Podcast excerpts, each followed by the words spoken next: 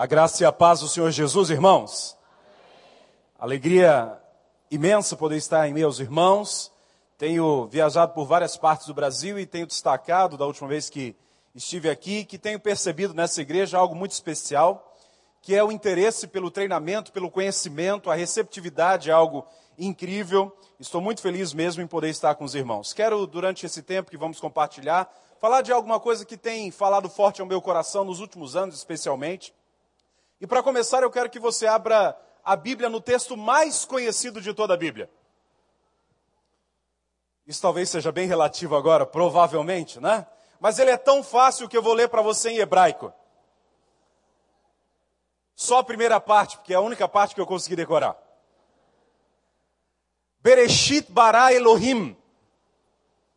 Se você não lembrar de nada mais, você pode lembrar disso. Olha, alguma coisa em hebraico. E se alguém fala hebraico, por favor, corrija a pronúncia depois para os irmãos. Gênesis 1, 1, a primeira parte.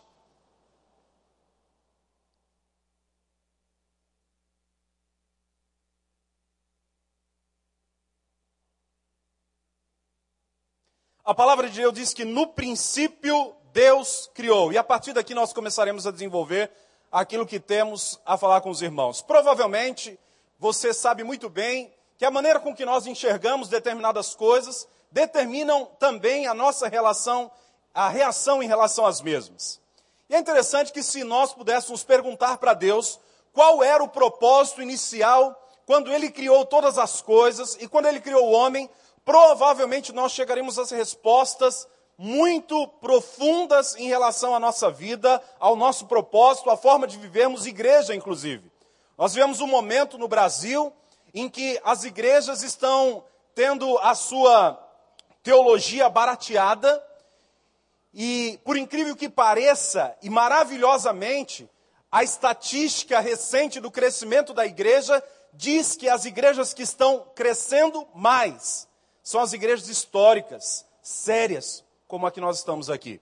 Deus tem trabalhado no coração de muitas pessoas nos últimos dias através da sua palavra. E provavelmente o seu coração tem sido um coração desse trabalhado. Nós vamos entender que Deus deseja potencializar o meu relacionamento com Ele. Mas para que isso aconteça, há algumas coisas que eu e você precisamos perceber. A palavra de Deus diz que Deus criou. E quando Ele criou, Ele tinha um projeto. Ele tinha algo em mente. Ele queria que isso funcionasse de uma tal maneira pela qual é, nós devemos desenvolver a nossa vida. No entanto, sabemos, você e eu, que o pecado atrapalha as coisas do que Deus queria fazer. Sabemos que fomos criados para a glória de Deus, e se nos juntarmos à escola teológica do século XVII, essa resposta para por que Deus criou o homem é para glorificar a Deus e gozá-lo plenamente. Embora eu prefira ao gozá-lo plenamente, porque só realmente glorificamos a Deus quando conseguimos gozá-lo, cumprir os seus propósitos. E cumprir os propósitos de Deus tem a ver com a palavra, tem a ver com a igreja, tem a ver com a nossa vida. Tem a ver com uma vida 24 horas na presença de Deus. Não uma vida de domingo, não uma vida apenas é, onde nós nos relacionamos superficialmente no templo, mas uma vida cristã que começa a partir da segunda-feira. E ela termina com a festa do domingo, onde nós contemplamos todas as vitórias e como Deus usou cada um de nós durante a semana. Nem sempre isso é verdade na minha ou na tua vida. No entanto, a palavra de Deus diz que Deus criou o homem. E ele criou o homem à sua imagem e semelhança. E talvez você possa se perguntar, e eu respondo em seguida: por que Deus cria o homem parecido com ele? Não foi assim com todos os seres, mas com o homem especificamente. Se você olhar o capítulo 1 de Gênesis, versículo 26, nós temos ali a palavra dizendo: façamos o homem conforme a nossa imagem, conforme a nossa semelhança. Provavelmente Deus queria algo especial com esse homem, você sabe disso. Eu quero responder da seguinte maneira, simples. Claro que você sabe que você foi criado para glorificar a Deus, mas você foi criado parecido com Deus, para que você pudesse se relacionar com Ele. De outro modo, não seria possível. Há um relacionamento contínuo na Bíblia. E quando Deus cria o homem, Ele cria com propósito para que ele viva aquilo que já estava acontecendo na eternidade. Se você estudar um pouco desses capítulos, ou do primeiro capítulo, a teologia vai longe aqui, há várias escolas teológicas. Há, por exemplo, uma que é, indica que já no primeiro versículo há a possibilidade de que a trindade esteja presente. Nesse primeiro verso em hebraico, por exemplo. Mas o fato é que Deus cria o homem a partir de algo que já existe. Deus cria o homem para viver algo do qual ele vai ser modelo. Nós temos na eternidade um grupo chamado Trindade que está vivendo comunidade, em comunidade. E Deus coloca sobre o homem parte da sua essência. Quando ele sopra sobre suas narinas, não é apenas um sopro de vida, mas o verbo nefesh, do hebraico, Deus colocando parte da vida dele no ser humano. O homem começa a viver aquilo que Deus deseja que ele viva, e Deus forma a primeira comunidade, o primeiro pequeno grupo. Deus, Adão e Eva, todas as tardes andando juntos, fazendo coisas ótimas juntos, até que em certo momento você e eu sabemos, o pecado entrou nessa comunidade. Satanás não queria que o homem pecasse. Não se iluda achando que Satanás está trabalhando para que você peque. Ai, o diabo quer que eu peque. Não, o pecado é o meio pelo qual o diabo consegue algo na sua vida. O diabo, ele na verdade deseja destruir o que o homem tem de mais precioso. É o relacionamento com Deus. Além disso, é o relacionamento com o outro também. E o pecado faz exatamente isso. Satanás pelos seus propósitos e pela sua inveja daquilo que o homem tem com Deus, ele vai incitar o homem a pecar contra Deus. Naquele momento, o homem tem a quebra do relacionamento com Deus. Então nós temos Deus aqui, o homem, a mulher juntos, mas o pecado os separa. E não só separa de Deus, mas separa entre eles também. E nós começamos vendo a primeira briga de casal em toda a história quando Deus reclama do homem pelo pecado. Se você continuar caminhando comigo por essa história, a partir desse momento, um ciclo vai ser contínuo até o final da Bíblia. Se você olhar toda a Bíblia, você vai perceber que esse ciclo de quebra de relacionamento entre Deus e homens acontece em todo o tempo. Vamos para a comunidade seguinte, para a primeira família. Adão, Eva e seus filhos, o homicídio, separando mais uma vez, mostrando as falhas da família e assim por diante. Se você continuar caminhando por toda a Bíblia, você vai perceber que o povo tinha um propósito, mas eles terminam deixando de cumprir aquele propósito e vão parar lá no Egito. Eles estão presos por mais de 400 anos, Deus providencia libertação para eles e vai acontecendo algo bem interessante nesse processo e eu quero que você consiga absorver isso bem. Considere todas as possibilidades já de que o homem saiu do Egito, Deus providenciou os milagres. E agora vamos imaginar, então a Bíblia cita 600 mil homens saindo, provavelmente homens casados, e numa estimativa é, conservadora e simples, talvez um milhão e meio de pessoas, talvez mais, o dobro, mais um milhão e meio de pessoas saindo do Egito em direção à terra de Canaã. Mais uma vez, Canaã é símbolo do, da, do potencial, da potencialização que Deus quer fazer sobre o homem. Você vai sair de onde você está e vai para onde eu quero que você esteja. Você vai ver que essa história também se repete em toda a Bíblia. Deus potencializando, tirando o homem de onde ele está, tirando o homem do comodismo. Olha, faz alguma coisa, vai para algum lugar. Você pode ver isso em Abraão. Por exemplo, quando seu pai Terá decide ir para Canaã, ele sai de Ur dos Caldeus, mas para em Arã.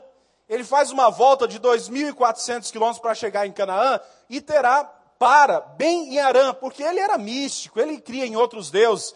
E é de lá que o capítulo 12 de Gênesis diz assim: olha, então você sai da sua terra, sai da sua parentela e vai para onde eu te mostrar.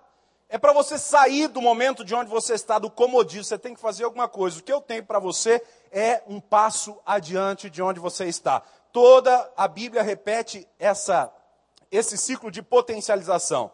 E quando todo aquele povo está diante do deserto, imagine você, amado irmão, um milhão e meio de pessoas, e provavelmente você conhece dez pessoas. Você conhece muito mais. Mas digamos que você conheça dez pessoas. Duas vezes assim, né? Só fiz cinco, mas é dez. Desses dez, quantos são necessitados de um aconselhamento porque são problemáticos. Quantos? Talvez você diga 10, aí eu vou dizer, tem que melhorar as amizades. Vou ser simples aqui, dizer três desses dez são pessoas que necessitam, olha, de um aconselhamento, eles precisam ser ajudados, eles precisam de alguém que os ajude a caminhar, porque eles não conseguem caminhar por forças próprias. Bom, se eu aplicar essa mesma estatística para o povo de Israel, um milhão e meio, isso daria meio milhão de pessoas. Então você imagina que numa caminhada em direção a Canaã, pelo menos meio milhão de pessoas está com dificuldades. E eles precisam procurar agora o pastor Moisés. E no meio do deserto, Moisés coloca o seu gabinete pastoral e ele começa a distribuir fichas para o atendimento, 16 por dia, que nem o SUS. E é interessante que, naquele momento, aparece um homem no capítulo 18 de Êxodo, seu sogro Jetro, diz: Olha, Moisés, o que você está fazendo não é coisa boa. Todo esse povo vai ficar esgotado e você mesmo vai terminar se matando. Escute o que eu vou lhe dizer, porque o conselho que eu te dou vem de Deus. E ali ele monta uma estratégia de liderança, de administração do povo de Deus, através do Senhor, por meio de Jetro para Moisés. E é simples a estrutura. Olha, Moisés, está vendo que você não dá conta de tudo isso? Faz o seguinte: coloque líderes sobre 10, coloque líderes sobre 50 e coloque líderes sobre é, mil. E esse grupo será administrado por esses líderes. Você só vai resolver os problemas mais graves. Líder sobre 10, 50, 100 e mil. E é interessante que essa estrutura é montada. E logo após isso, me parece que Deus se agrada tanto disso, que Deus dá uma tarefa para Israel, que está em Êxodo capítulo 19, versículo 6. Abra a sua Bíblia nesse instante.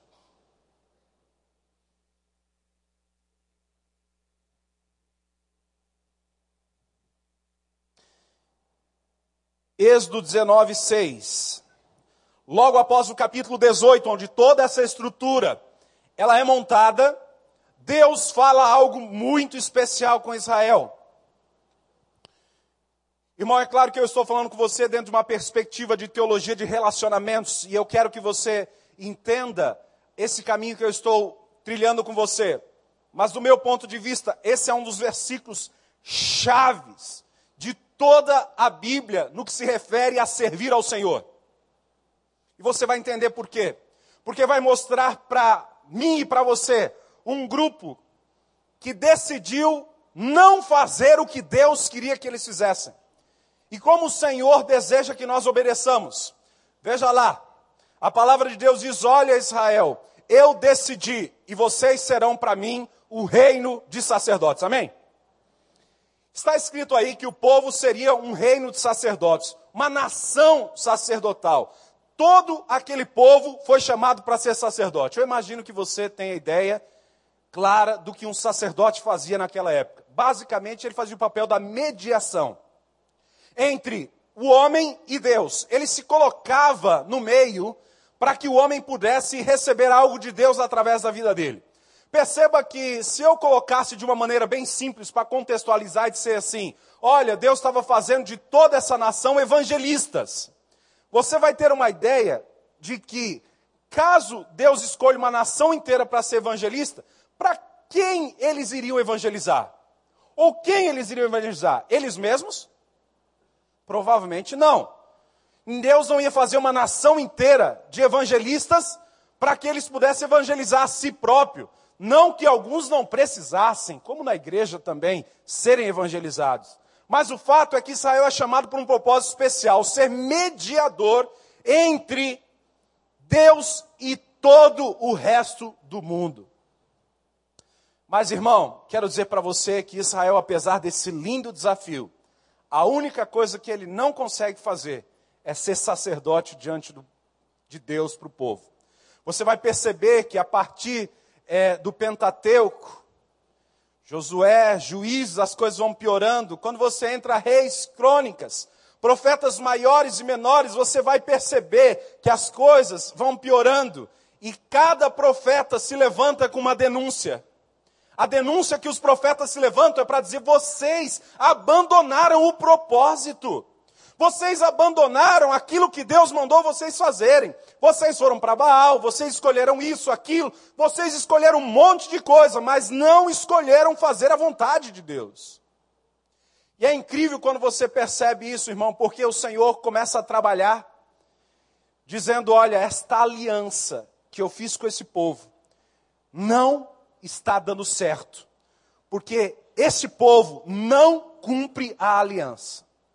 E é interessante que Deus define, através da linhagem, é, a linhagem do Messias através de Jessé, da casa de Jessé, e logo em seguida, quando você chega lá por Jeremias 31, versículo 31, a Bíblia diz: Olha, está vindo um tempo em que eu farei convosco uma nova aliança. Quando nós celebramos a mesa do Senhor, temos essa palavra que é dita, né? Esta é a nova aliança. Bom, estava previsto já em Jeremias. Quero dizer para você que, se você olhar para todo o Antigo Testamento, Israel tinha um propósito e ele não cumpriu. O Senhor providencia então o um meio pelo qual esse propósito será cumprido, e esse propósito é Jesus Cristo. E na cruz do Calvário, o Senhor se torna o mediador entre Deus e os homens. E a palavra diz: Eu sou o caminho, a verdade e a vida, e ninguém vem ao Pai senão por mim, Jesus Cristo. Ele vem e faz o papel do sacerdote, ele agora chama para si a responsabilidade. Ele estrutura uma igreja, irmãos, que deve funcionar segundo a visão de Deus, segundo aquilo que ele tem experimentado de Deus, segundo o relacionamento, porque o reino de Deus é extremamente relacional. Você pode ver, ame o seu Deus, ame o seu próximo. E se você pegar pelo menos 21 dos uns aos outros que o Novo Testamento tem, você vai perceber que os valores do reino de Deus são extremamente relacionais. E o mais interessante é que até século IV, a coisa vai funcionando bem. Mas quando chega lá por 312 depois de Cristo, a história nos conta que um homem levanta a mão numa reunião pública e diz: Eu aceito a esse Jesus. E o nome dele é Constantino. E a coisa complicou de uma tal maneira daí para frente, que a coisa foi caminhando de tal maneira, de mal a pior, que chegou um ponto na história em que aqueles que um dia estavam reunidos debaixo de árvores, em qualquer lugar, celebrando o nome do Senhor, começaram a se reunir apenas em templos sentados escutando apenas, e houve um momento na história em que as celebrações eram feitas por uma pessoa apenas, e ainda mais de costas. Percebe, irmão, que a igreja, ela sempre existiu para o relacionamento. Mas as coisas dessa vida sempre trabalham contra o relacionamento. Quando você não tem um relacionamento ajustado com Deus e com as pessoas, você não consegue viver uma vida potencializada em Deus. E é interessante que, quando a Bíblia nos mostra que aquele sacerdócio levítico, ele falhou, a Bíblia nos diz algo muito interessante, e provavelmente você já percebeu esse versículo, mas ele é um versículo bastante forte em toda a Bíblia. Lá em Hebreus 7:11 diz o seguinte: Se acaso, olha só, o sacerdócio levítico houvesse alcançado a perfeição, que necessidade haveria de se levantar outro sacerdote segundo a ordem de Melquisedeque? O autor aos Hebreus, que pode ter sido Paulo, Apolo, ou, para alegria das irmãs, até Priscila, defende algumas escolas, diz supostamente que não haveria necessidade de um sacerdote ser levantado se o propósito de Deus houvesse sido cumprido lá atrás. Você percebe? Você percebe como a desobediência de um povo faz com que toda uma história mude? Você consegue perceber que quando eu deixo de obedecer, alguma coisa está acontecendo no mundo espiritual e pode ser que a história mude só porque eu me omiti diante da responsabilidade e a palavra de Deus. Percebe, irmão, que a palavra de Deus tem alguns indicativos claros de que eu e você devemos fazer aquilo que Israel deixou de fazer. E é interessante você perceber isso, porque durante muito tempo, eu quero dizer para você, e digo de carteirinha, agora baseado na história da minha igreja de quantas e quantas vezes a igreja é feita apenas por 20% das pessoas. 20% trabalham para que 80% recebam. Bom, você deve entender que eu não estou falando desse culto de celebração, porque se todo mundo quisesse falar aqui, certamente a ordem se perderia. Não é isso. Mas a igreja não é apenas a celebração. Não é apenas esse culto. A igreja acontece todo o tempo. A igreja precisa ser revelada durante todo o tempo. E eu me lembro certa feita que estava pastoreando uma igreja no interior do Paraná e nós mandamos fazer uma placa enorme com o nome da igreja. Custou caro aquela placa. Mas naquela semana passou um vento sobre a cidade, qual nunca havia passado antes, e derrubou e esmigalhou aquela placa, inacreditavelmente. Eu fui para a oração de joelhos diante de Deus, muito chateado. E eu falei, Deus, faz tempo que nós queríamos colocar uma placa nessa igreja. E agora as pessoas não vão saber que aqui é esta igreja. E naquele momento eu senti algo, senti algo muito forte de Deus no meu coração que dizia: as pessoas não precisam saber que aqui é uma igreja, elas precisam sentir. Elas precisam sentir, elas não precisam saber que você é crente, elas precisam sentir isso, elas precisam ver a diferença na sua vida. Todos os profetas que foram levantados em toda a história, eles tinham um diferencial. E eu gosto de citar Eliseu, que a Bíblia faz questão de mencionar que era de longe um cara bonito mas que era um homem de Deus. Que era um homem que, quando se passava perto dele, sentia-se algo diferente. Era um homem, não que queria um status, mas que ele estava pronto para dar algo de Deus quando alguém à sua volta necessitasse.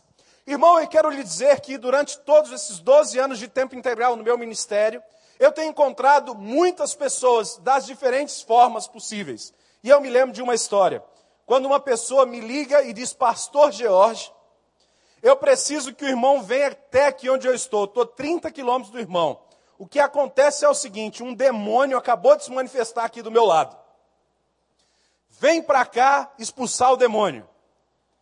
Você consegue imaginar essa cena? Eu entrando dentro do meu carro, ligando o alerta, né? E saindo em, em direção caça-demônio. Consegue imaginar isso? Naquele momento, eu percebo uma coisa muito importante. Será que se realmente fosse para mim expulsar aquele demônio, ele não deveria ter se manifestado do meu lado? Por que ele se manifestou do lado daquela irmã? E discernindo isso, eu liguei, irmã, é contigo o negócio. Não, pastor, não, é contigo mesmo. Você tem que estar preparado para dar algo de Deus para a pessoa que está do seu lado. Muitas vezes nós não estamos preparados para entregar o que Deus tem é, desejado dar simplesmente por um entendimento errado de como é a igreja. A igreja do Senhor Jesus é uma igreja feita por todos, não por apenas alguns. E é possível que em alguns momentos nós temos elitizado alguns dentro da igreja, e você às vezes está aí dizendo assim: não, mas enquanto eu tenho meu pastor lá que está evangelizando, que está fazendo, ah, tem um irmão que faz a, a assistência social, tem outro irmão que cuida disso, olha para o boletim, tem líder para tudo isso. Você diga, ah, eu estou fazendo a minha parte. Irmão, quero dizer para você que você pode estar incorrendo em um terrível engano. Esses irmãos estão fazendo a parte dele de fato. Mas a obra de Deus é como um quebra-cabeça, onde cada um de nós é uma peça fundamental. E quando você não se coloca diante dessa obra, vai faltar uma parte. Você está entendendo? Vai faltar uma parte. E a palavra de Deus continua, irmãos, e nós chegamos a um texto muito legal em toda a Bíblia, que é 1 Pedro 2,9. Antes, você volta lá para Êxodo 19,6 e coloca seu dedo em cima daquele texto. Vamos lá, folhei a Bíblia.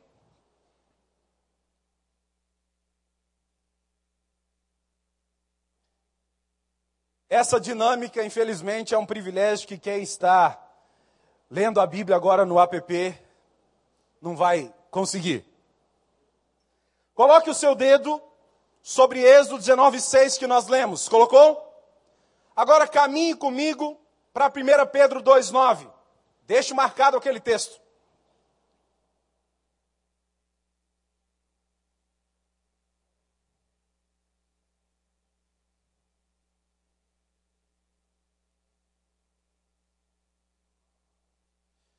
Percebe que o Senhor chama Israel, depois de montar a estrutura dos pequenos grupos, para que eles sejam sacerdócio. Te mostrei de maneira simples e breve que o povo de Israel não conseguiu cumprir isso. Jesus vem e se torna o sumo sacerdote. A igreja é fundamentada a partir de Cristo como rocha, e a palavra, através dos apóstolos, do próprio Jesus, estabelece quais são os fundamentos pelos quais a igreja deve basear a sua caminhada. E aqui nós encontramos um Pedro dizendo em capítulo 2, versículo 9: Vocês, porém, são geração eleita, sacerdócio real, nação santa, povo exclusivo de Deus para anunciar as grandezas daqueles que vos chamou das trevas para a sua maravilhosa luz. Amém. Não é lindo esse texto? Não é lindo? Ei, deixa eu dizer uma coisa para você. Você sentiu que eu coloquei peso sobre Israel aqui? Sentiu que pesou para o lado de Israel? Porque Israel não cumpriu? Você sentiu isso aí? Olha para esse texto e compara com o outro. Israel não cumpriu, Jesus cumpriu. E Jesus olha para mim e para você e diz: Ei, vocês são sacerdócio. Irmãos, nós somos colocados numa posição de privilégio, onde eu e você começamos a fazer parte de um grupo seleto. Permita-me a comparação aqui, mas é como se o Senhor tivesse chamado todos a serem pastor Talvez você se assuste com essa palavra e diz: Eu jamais seria um pastor. Depende de como você entende, depende da função que você entende. Mas eu quero dizer para você que Deus se chama para estar preparado. E assim nós entendemos o pastor para dar algo de Deus para a pessoa que está do seu lado. Afinal de contas, nós somos corpo de Jesus. Jesus é a cabeça, nós somos o corpo, e ele nos fez sacerdote. E é interessante você observar que o que você vai fazer com essa palavra? Israel falhou. Jesus fez o trabalho. A igreja foi fundamentada. E ele olha para você, porque você deve concordar comigo que esse texto é para mim e para você, amém? Ele olha para você a menos que você consiga enxergar o nome de alguém particularmente nesse versículo. É bem provável que se você olhar por duas vezes, você enxergue o seu próprio nome. Você e eu fomos chamados para ser sacerdotes, para dar algo de Deus para o outro. Consegue perceber isso? Eu imagino, querido, que você deva ter tido algumas experiências com Deus, mas eu quero te contar uma que marcou muito meu coração. No dia 15 de outubro do ano de 2000, eu fiquei enfermo. Isso não é nada se eu não te contar que eu casei no dia 14 de outubro de 2000. E no dia 15 eu fui internado. Uma crise renal terrível. E é interessante que no meio do, do turbilhão, Deus me chamou para o ministério. E no dia 17 de outubro de 2000, eu aceitei, portanto, três dias após o meu casamento, aceitei o chamado pastoral sobre minha vida. Mas exatamente três anos depois, eu estava num pequeno grupo.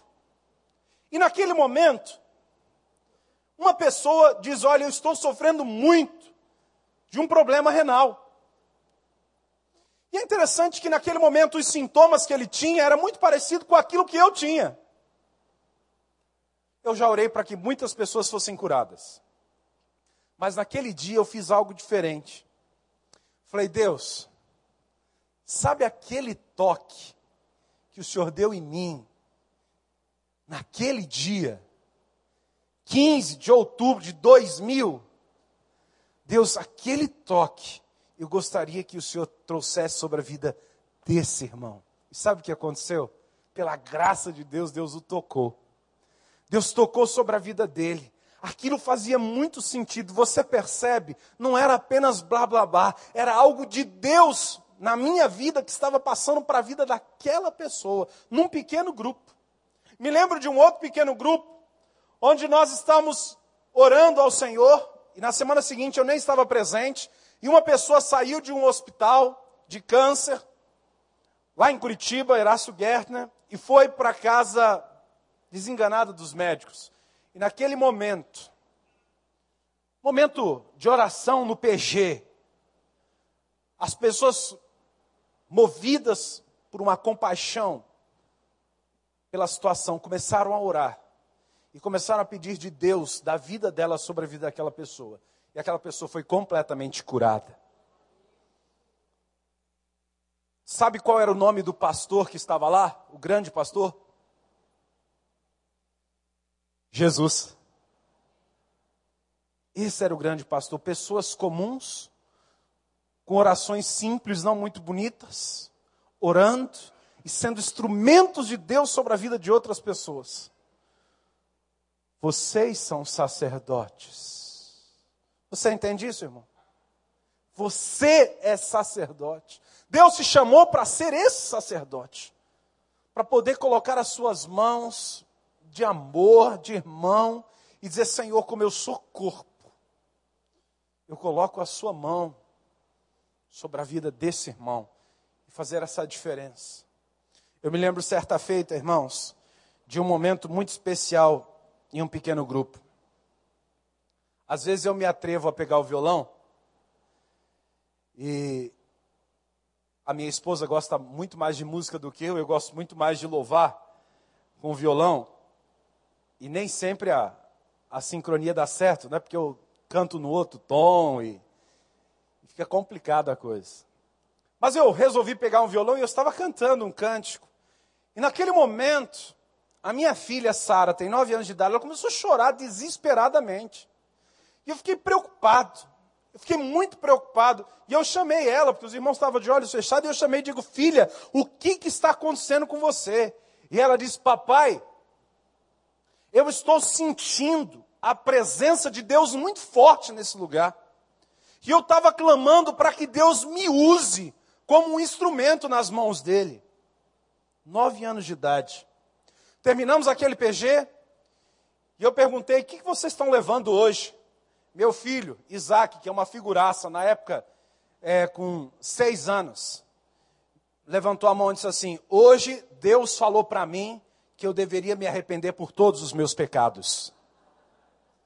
Irmão, depois disso, estava todo mundo de joelho pedindo perdão para os pecados. Porque se uma criança de seis anos entendeu isso, imagina os demais. Ser sacerdote. Ser sacerdote sobre a vida de um outro irmão, de uma outra pessoa. Esses dias alguém me liga e diz, Pastor Jorge, eu estou aqui com um amigo meu, ele quer aceitar Jesus. Eu digo, aleluia. Ele diz: Eu vou levar ele aí no seu escritório para o senhor converter ele.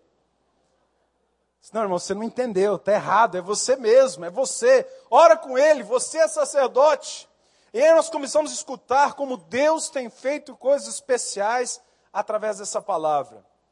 Irmão, o Senhor cria o homem para o relacionamento com Deus, presta atenção, com Ele entre ele. Esse relacionamento todo o tempo está sendo bombardeado pelo diabo. Algumas vezes o diabo consegue, inclusive Isaías 59, 2 diz que são os nossos pecados que fazem separação entre nós e o nosso Deus. Quando nós estamos na presença de Deus, restauramos esse relacionamento com Ele através de Jesus Cristo. Jesus se torna o sumo sacerdote, olha para mim e para você e diz: Igreja, eu tenho uma coisa para pedir para vocês. Sejam sacerdotes. Deem a minha vida sobre a vida de outros, sobre a vida de outras pessoas. Sejam sacerdotes. Vocês são sacerdotes. No momento que vocês saíram das trevas para a luz, vocês são sacerdotes. E é interessante que se eu continuar com você, nós poderíamos terminar essa mensagem em Apocalipse. 5:10, que diz: E o Senhor vos fez nação de sacerdotes, para que vocês reinem sobre a terra. Essa é a história dos relacionamentos, irmãos. O que você vai fazer com essa palavra? Os irmãos vão cantar um cântico que fala sobre o corpo de Cristo. E eu quero convidar você, antes a orar e falar com Deus o que você vai fazer com essa palavra. Vamos colocar de pé nesse instante. Feche os seus olhos por um instante.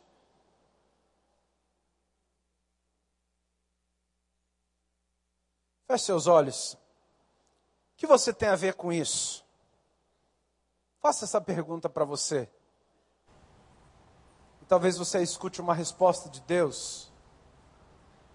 Você é um sacerdote. Irmão, Deus está tirando você do comodismo. Deus está me tirando do comodismo. E dizendo: se prepara todo momento para dar de Deus para outra pessoa.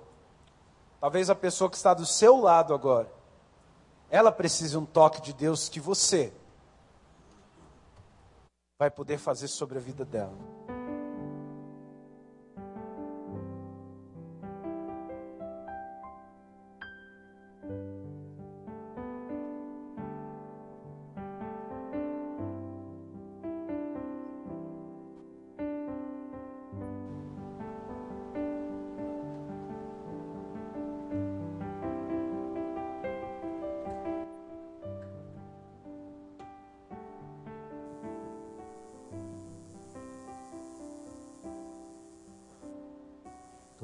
Todas as cidades, povoados e aldeias, percorria Jesus.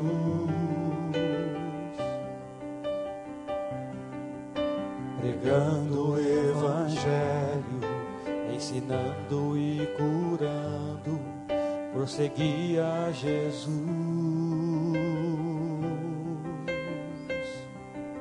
vendo as multidões, cheio de compaixão. A seara é grande demais. Todas as cidades, povoados e aldeias, percorreremos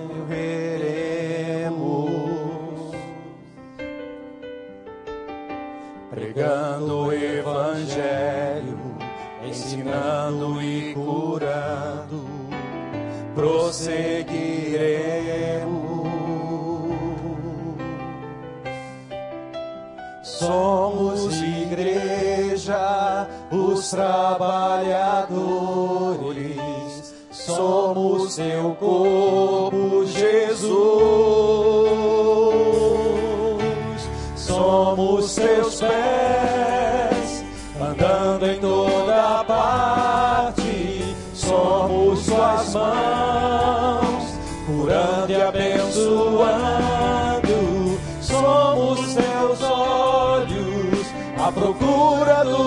aflitos, somos tua boca, proclamando o reino de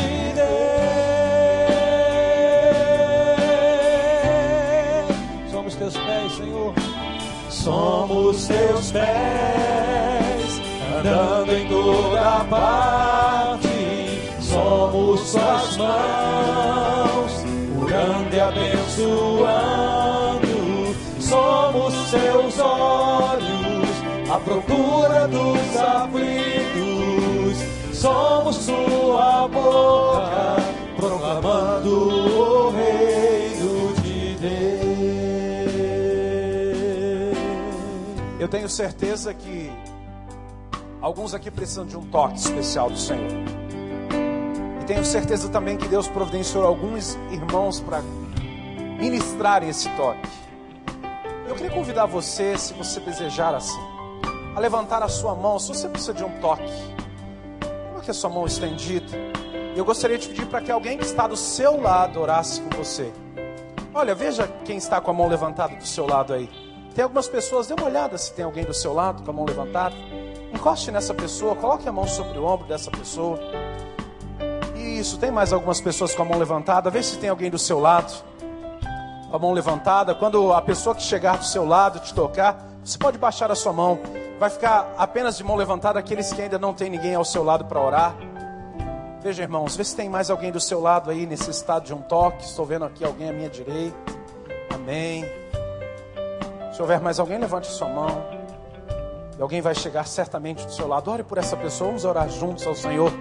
Porque nós somos o corpo do Senhor. Nós somos os pés. Nós somos as mãos. Você é a igreja. Você é a igreja do Senhor. Aleluias, Pai.